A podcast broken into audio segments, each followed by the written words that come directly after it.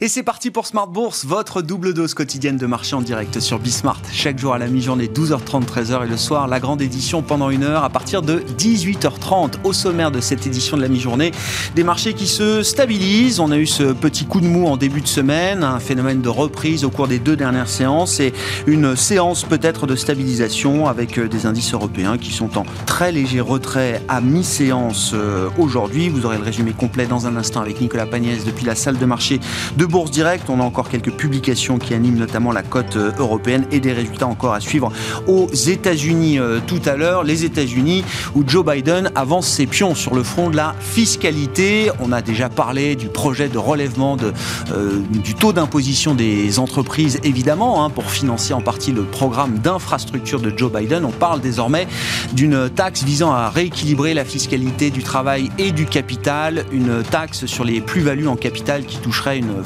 la plus aisée évidemment de la population avec un, doublement du taux hein, quasiment de 20 à 39,6% selon des projets qui ont fuité dans la presse.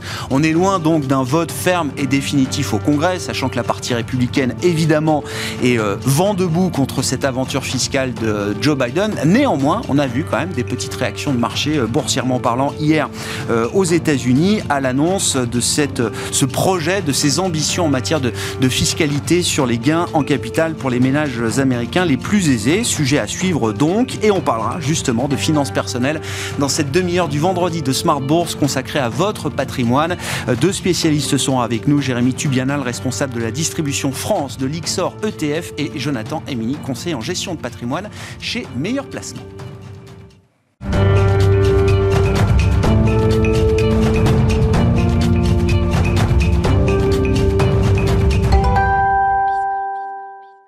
Mon ami, chaque jour en fil rouge sur Bismart, c'est le résumé complet de la séance boursière en cours en Europe avec Nicolas Pagnès depuis la salle de marché de Bourse Direct. La tendance est hésitante depuis ce matin sur le marché parisien. Les investisseurs qui prennent connaissance des dernières publications d'entreprises du CAC 40 de la semaine aujourd'hui, mais aussi des indices PMI en zone euro tout en suivant les actualités macroéconomiques aux États-Unis.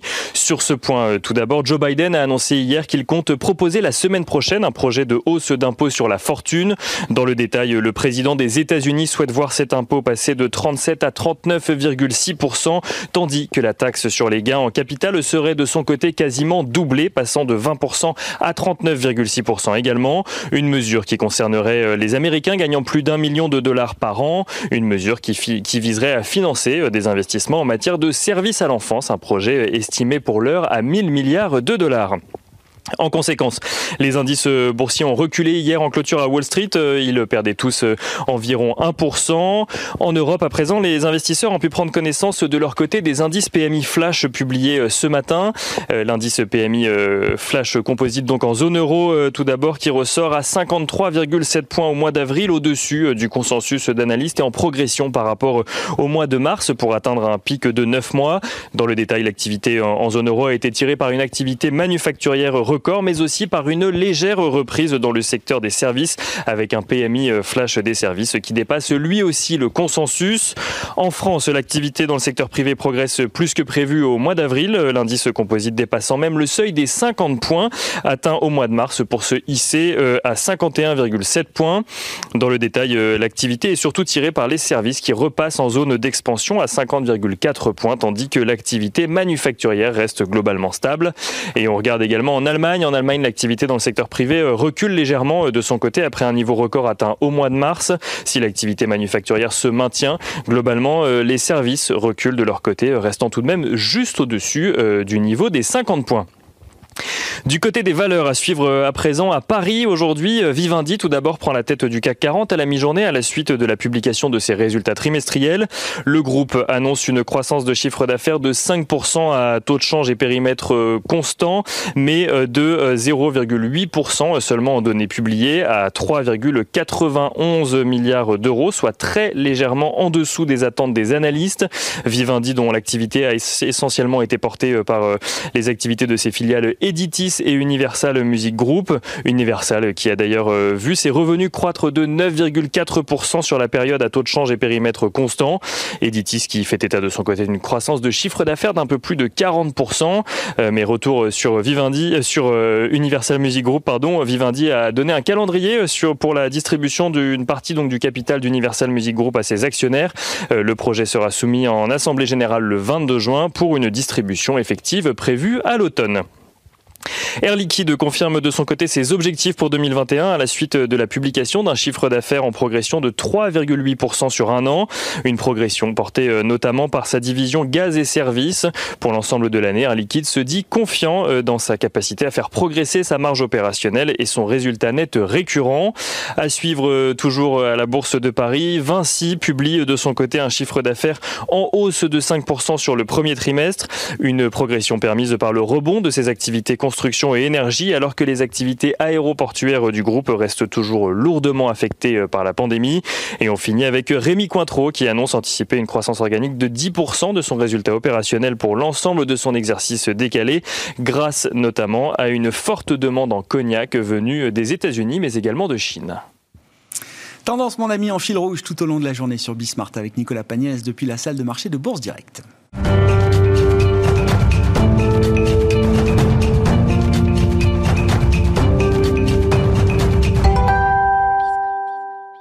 Deux invités avec nous à la mi-journée dans cette édition de Smart Bourse. Le vendredi, on parle de vos finances, vos finances personnelles, votre gestion de patrimoine avec Jérémy Tubiana qui est à nos côtés, responsable de la distribution France de l'Ixor ETF. Bonjour Jérémy, bienvenue. Bonjour Et Jonathan Emini, conseiller en gestion de patrimoine chez Meilleur Placement. Bonjour Jonathan. Bonjour Grégoire. Merci d'être là. Jérémy, je commence avec vous. Euh, on a euh, d'ailleurs tous les deux sous les yeux le, compte rendu, le deuxième baromètre annuel de l'investissement en bourse réalisé par euh, l'AMF. La première édition avait eu lieu l'an passé passé juste après le krach boursier de février-mars et montrait justement que les Français avaient été au, rendez-vous, capables de saisir l'opportunité de marché peut-être historique pour une génération qui s'était créée à ce moment-là.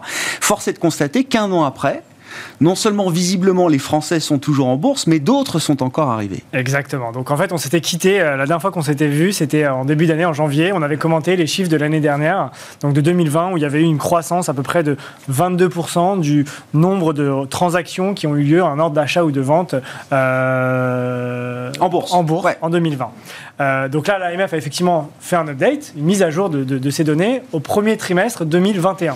C'est vrai que l'année dernière, on était tous un peu étonnés de voir que malgré la baisse des marchés, il y avait eu cet intérêt, on avait reçu euh, euh, beaucoup d'appels de, clients particuliers, on veut profiter de cette baisse pour investir, et justement pas pour faire un coup, ce qu'on se dit souvent, mais sur le long terme. Et là, les chiffres sont sortis sur ce premier trimestre 2021 et globalement, euh, le chiffre est, record depuis, depuis un an. Il y a eu 917 000 nouveaux euh, investisseurs particuliers pardon, qui ont passé au moins un ordre d'achat ou de vente au premier trimestre 2021.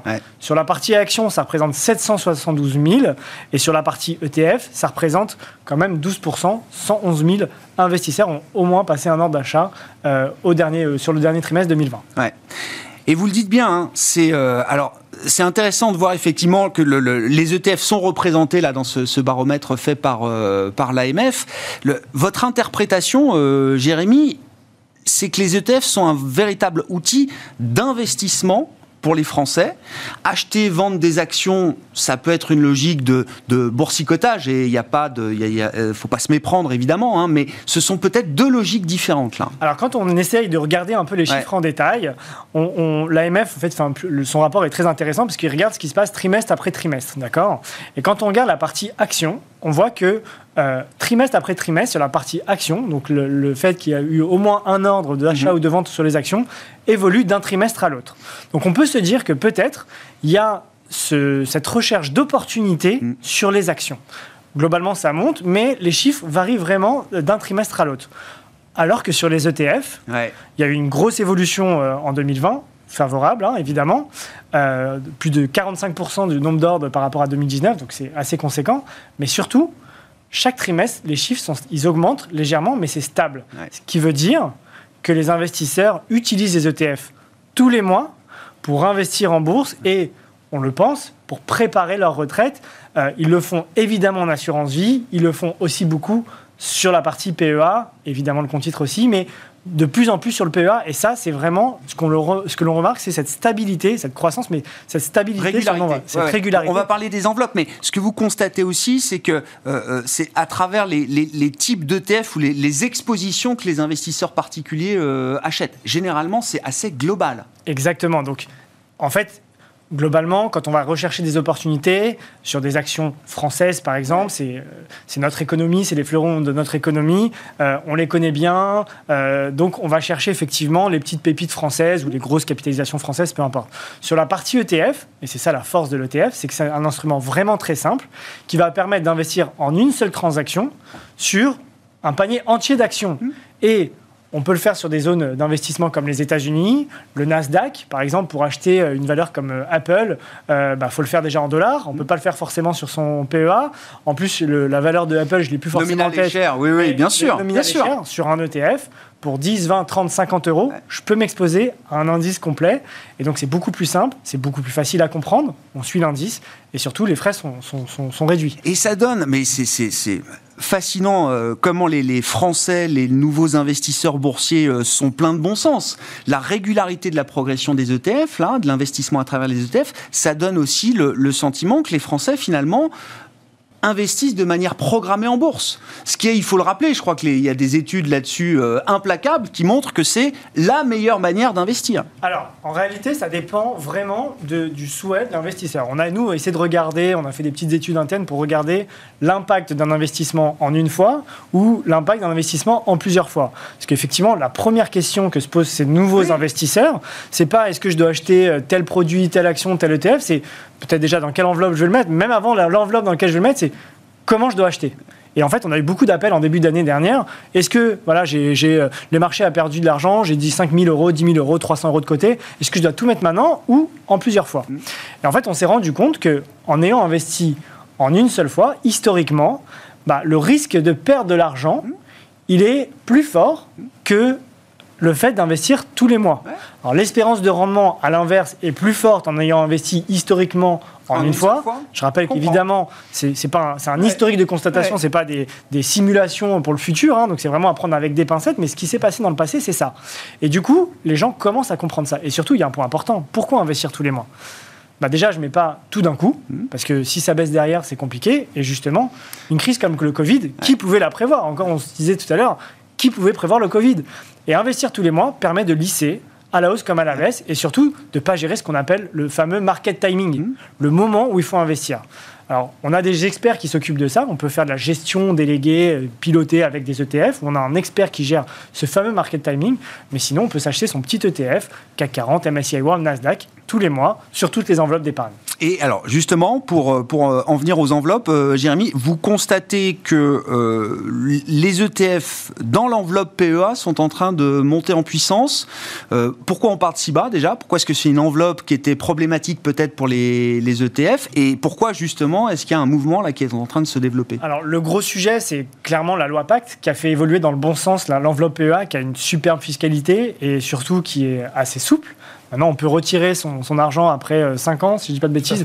sans clôturer, Jonathan est là pour euh, valider. Euh, sans clôturer le PEA, donc c'est une vraie valeur ajoutée. Donc on peut faire des gains, récupérer 100 euros, 10 000 euros, peu importe, sans entraîner la clôture du PEA. Donc c'est vraiment une vraie valeur ajoutée. Et surtout, en fait, ce que, ce que l'on remarque cette année, c'est la diversification des utilisateurs des, ETF dans le PEA. Donc on avait beaucoup, effectivement, historiquement, les boursicoteurs, mm. ce qu'on appelle familièrement les boursicoteurs. Moi, je préfère appeler les gens qui s'intéressaient vraiment à leur épargne. D'accord? Donc, qui utilisaient les ETF et qui utilisaient l'opportunité d'investir sur son PEA sur du Nasdaq et du S&P 500, parce qu'on rappelle l'enveloppe PEA. Ah bah, normalement, c'est français. C'est hein. de la zone euro. Oui, zone euro. Et voilà. Et donc, grâce aux ETF, je peux investir sur toutes les zones géographiques. Donc on avait ces, euh, ces investisseurs qui s'intéressaient à leur épargne.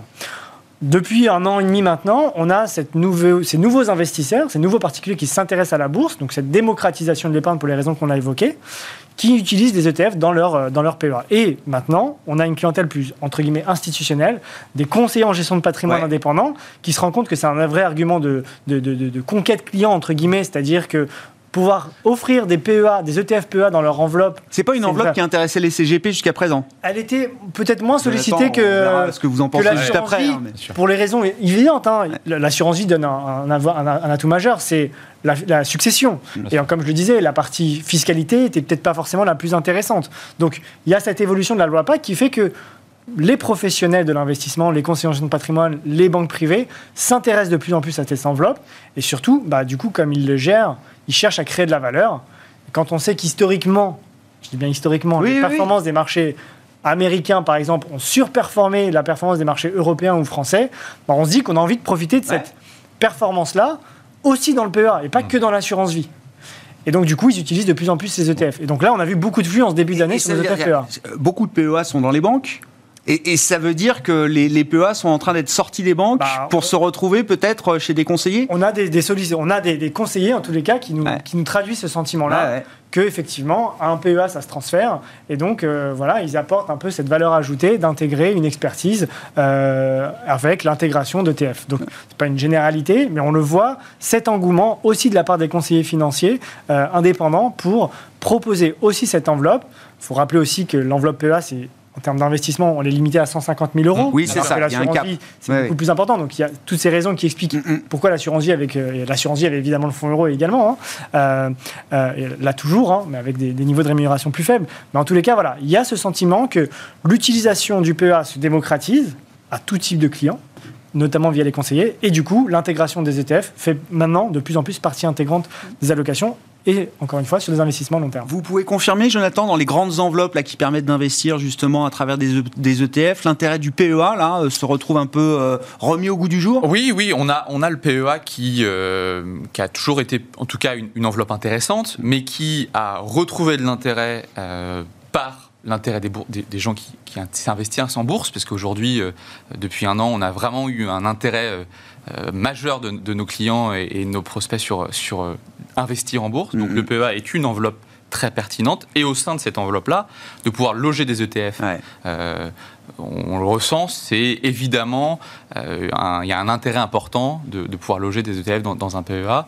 Et le PEA est une belle enveloppe euh, et doit s'associer évidemment à un compte titre et un contrat assurance. Oui, oui, non, non, bien sûr, c'est un panaché de tout, à fait. ça. Bon, merci beaucoup Jérémy, hein. merci pour euh, l'éclairage que vous nous avez apporté là sur le tableau de bord de, l'AMF et puis euh, l'intérêt, euh, l'intérêt des ETF, notamment dans cette enveloppe PEA. Jérémy Tubiana qui était à nos côtés, responsable de la distribution France de l'Ixor ETF.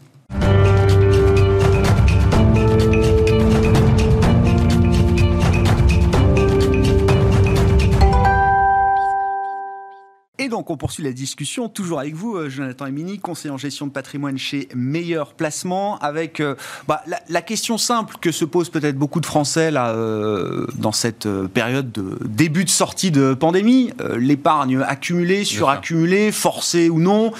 Bon, voilà, chaque cas est peut-être un peu particulier, mais en tout cas, il y a de l'épargne, évidemment. On l'a beaucoup commenté. Les chiffres sont astronomiques. Mmh. et donc, la question est de savoir ce qu'on fait avec cette épargne quand on veut la déployer, l'investir Bien sûr. Euh, alors, quelles sont les alternatives que vous nous proposez ou les options que vous nous proposez, sachant que vous n'avez pas le droit de nous recommander le fonds euro, euh, C'est interdit.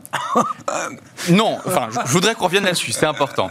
L'idée, effectivement, il y a eu énormément d'épargne qui ont été accumulées. Euh, si on prend les chiffres, il y a eu plus de 16 milliards qui ont été collectés sur les livrets LDDS depuis le premier trimestre. Mm. en comparaison de quoi, cette épargne-là est destinée forcément au court terme, mais il y a une grande partie qui sera potentiellement investie. Et je souhaiterais évoquer ensemble aujourd'hui la capacité qu'on ait à diversifier effectivement dans des contrats assurance vie, euh, puisque nous, euh, en s'appuyant sur ce que disait Jérémy, on va plutôt avoir un biais assurantiel, assurance vie, euh, par l'aspect fiscal, mhm. puisque on est quand même imposé uniquement quand on récupère ses gains et on a un abattement sur à partir de 8 ans qui est quand même assez intéressant. Et la flat tax est venue quand même simplifier cette, cette imposition. Et on a deuxième deuxième aspect de cette enveloppe, l'aspect successoral, bien sûr. évidemment là le grand grand atout aujourd'hui de, de, de l'assurance vie. Dans, l'assurance vie, on a historiquement le fonds euro. Euh, ce fonds euro, euh, pour donner quelques chiffres, il y a 1785 milliards dans les contrats d'assurance vie aujourd'hui. Il y a un peu plus de 1100 milliards de fonds euros. Mhm. Et on associe très souvent, dans l'esprit des épargnants, l'assurance vie au fonds euro. Ce qui, depuis la loi Pacte, et même depuis quelques temps, mais qui s'accentue aujourd'hui, n'est plus le cas. Mm. Euh, le fonds euro reste, et je, je rebondis sur ce que vous disiez, mais reste la meilleure, le meilleur investissement pour ceux qui ne veulent pas prendre de risques, qui ont une durée courte et qui euh, ne souhaitent pas euh, être soumis aux fluctuations de marché. On a encore des, des- des taux qui sont entre 1,5 et 2% sur des bons contrats assurance vie, il faut le rappeler. Quand on est à 0 ou 0,5 sur des enveloppes euh, réglementées, ça reste le meilleur investissement. Mais au-delà de ça, on le ressent, nous, et euh, chez Meilleur Placement, et, euh, et on en parlait avec Jérémy, il y a un vrai sujet de diversification au-delà de ce fonds euro. Et il faut absolument que les Français fassent un point sur leur contrat d'assurance vie existant, existant sur l'épargne qu'ils ont, en regardant évidemment le préalable de ce qu'on va se dire, c'est quelle est leur durée d'investissement, quel est leur profil de risque, puisque tout ça euh, a un impact important. Mais il existe des alternatives extrêmement intéressantes. Ouais. Aujourd'hui, on peut investir dans les ETF. Euh, nous, on le ressent euh, euh, à travers le PEA, mais également à travers l'assurance vie. On a un vrai sujet sur la gestion passive à travers les ETF. Les, euh, nos clients, les investisseurs veulent absolument faire partie de l'aventure de, cette, de cette crise et de cette remontée. Et le- la gestion passive, les ETF, ont été un vrai sujet. On a aussi euh, des alternatives sur euh, les euh, fonds immobiliers, de Ouais. manière générale, qui présentent vraiment une alternative intéressante au fonds euro. Alors en contrepartie, évidemment, d'un investissement un peu plus long terme, on a quelques frais de frottement, mais qui permettent d'aller investir dans l'immobilier tertiaire, souvent, avec des véhicules OPCI, SCI, SCPI, qui donnent accès à l'épargnant à partir de, de 1000 euros, 100 euros, 5000 euros, à de l'immobilier, à du rendement, et sur des solutions qui deviennent de, plus en plus innovantes. Mhm. On a euh, aujourd'hui accès à, de, de l'immobilier qui investit sur du viager, euh, donc un vrai sujet euh, Ouais, de fond, une tendance euh, qu'on observe et qui, qui a de l'intérêt pour le rendement, mais aussi pour, pour l'aspect, on a une population qui vieillit, qui a besoin de récupérer du, un peu de cash pour pouvoir mieux vivre Bien sa sûr. fin de vie, et c'est le viager est une belle option. On a aussi tout ce qui est euh, reconditionnement de bureaux, un vrai sujet euh, de- des unités de compte qui permettent, donc un fonds qui permet d'investir euh, dans de l'immobilier qui va transformer des bureaux en résidentiel. On a un manque criant de logement aujourd'hui en France. Donc ça, ce sont des sujets qui permettent d'avoir un excellent couple rendement-risque. On a un risque relativement faible si on diversifie évidemment. Ouais, ouais. Euh, et avec un, un rendement qui va se situer entre 3 et 5 donc qui peut avoir du sens dans une allocation d'actifs. Et en plus, l'immobilier, c'est quand même quelque chose auquel les Français Bien sont sûr. très attachés. Bien sûr, hein, bien sûr, euh, qui reste une valeur parle. Et on, l'a vu pendant, euh, pendant la, crise du Covid, euh, malgré les tensions, même sur les bureaux, etc., les commerces, la plupart des véhicules immobiliers ont tenu et continuent à tenir leur rendement et leur perspective. Euh, au-delà de, ces deux premières enveloppes, on a une troisième enveloppe qui est, qui est assez intéressante. C'est tout ce qui est arrivé avec la loi Pacte, justement, sur la partie private equity. On a donné accès depuis quelques, quelques mois euh, Ouais, ouais. aux Français, aux épargnants, à travers le contrat assurance vie, avec des tickets d'entrée parfois à partir de 5000 euros, ce qui est une Mhm. révolution. hein, euh, Oui, oui, en bien France, sûr. euh, C'était Instit et Fortune. c'était des, des tickets à partir d'un million d'euros. Voilà. On avait. En dessous, on n'avait rien. Aujourd'hui, on a, dans des contrats assurance, Ouais. des enveloppes fiscales et successoires importantes, on a euh, accès à des euh, fonds de private equity de renom, euh, euh, Ardian, PP BPI, qui permettent de, aux Français d'investir du nos côtés.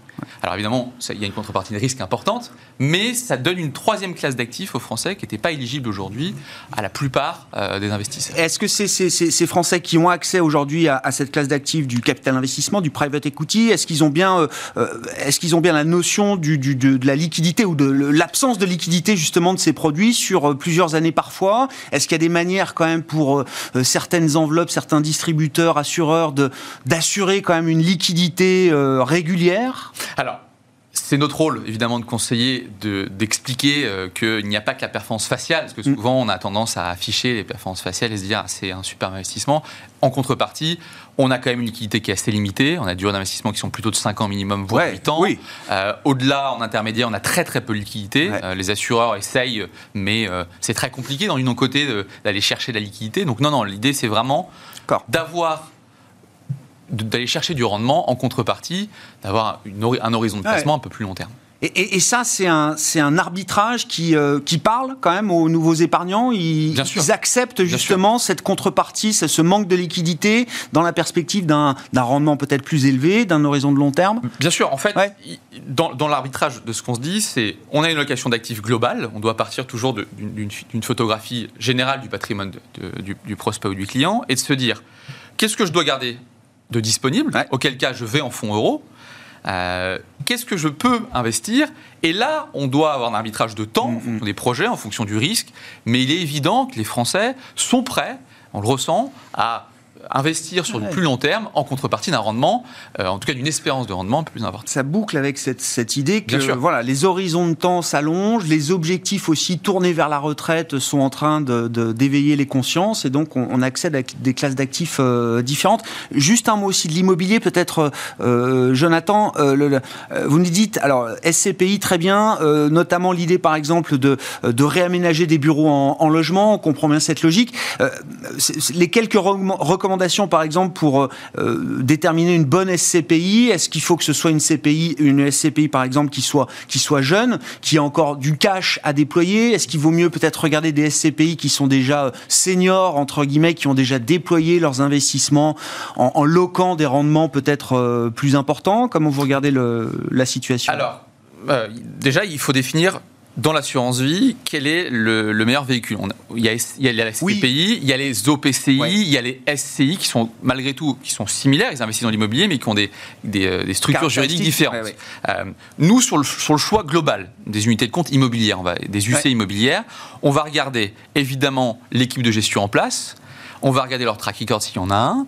Euh, s'il n'y en a pas, on va regarder ce qui, si l'équipe de gestion avait un track record d'avant. C'est quand même souvent le cas. Mhm. Euh, ils, créent des, choses en partant d'autres. Euh, on a évidemment les sous-jacents quels sont les sous-jacents qui sont investis? On parlait d'immobilier de bureaux qui se transforment en résidentiel, on parlait de viager, on peut parler aussi de tout ce qui va être dans la logistique, des sujets qui sont sur lesquels on a de la pérennité, en tout cas sur lesquels nous on a des, des convictions assez fortes sur le, sur le long terme. Et puis après on va regarder dedans la répartition des actifs. Donc c'est notre rôle d'avoir une vision importante sur ce qu'ils ont acheté, à qui c'est loué, euh, quel est aujourd'hui le taux d'occupation financier, le taux d'occupation réel, quel est le report à nouveau, tous ces, tous ces éléments qui sont des éléments financiers, qui sont très clairs, très transparents, à l'inverse de ce qui était euh, il y a quelques années encore les, véhicules euh, immobiliers. Aujourd'hui, tout est transparent, en tout cas sur la partie investissement, on a vraiment accès à tout. et c'est à nous de déterminer euh, à travers, aujourd'hui, on a euh, dans, des contrats plus de 50 fonds euh, immobiliers. Hein. Donc on a vraiment le choix, ce qui n'était pas le mm, cas, encore mm, une fois, des mm. investisseurs avant. Donc on a la capacité de choisir celui et qui a la meilleure gestion sur la partie résidentielle, bureau, commerce, logistique et on recommande toujours, évidemment, de diversifier, hein, de ne pas mettre ses œufs dans le même panier. bien sûr, il y a plusieurs immobiliers. Il faut diversifier au sein des SCPI, des OPC, des SCI. Il y a, il y a aujourd'hui la matière. D'ailleurs, dans, dans, le PEA, on peut investir dans l'immobilier coté avec euh, des ETF, justement. Et euh, ça, euh, ça fait partie des, du champ des possibles des ETF au sein du PEA et c'est vraiment très intéressant. Merci beaucoup, messieurs. Merci d'avoir été les invités de Smart Bourse à la mi-journée le vendredi pour parler de vos questions patrimoniales et de vos finances personnelles. C'était Jonathan Emini, conseiller en gestion de patrimoine chez Meilleur Placement, et Jérémy Tubianal, responsable de la distribution France de l'Ixor ETF. On se retrouve ce soir en direct à 18h30 sur Bismart.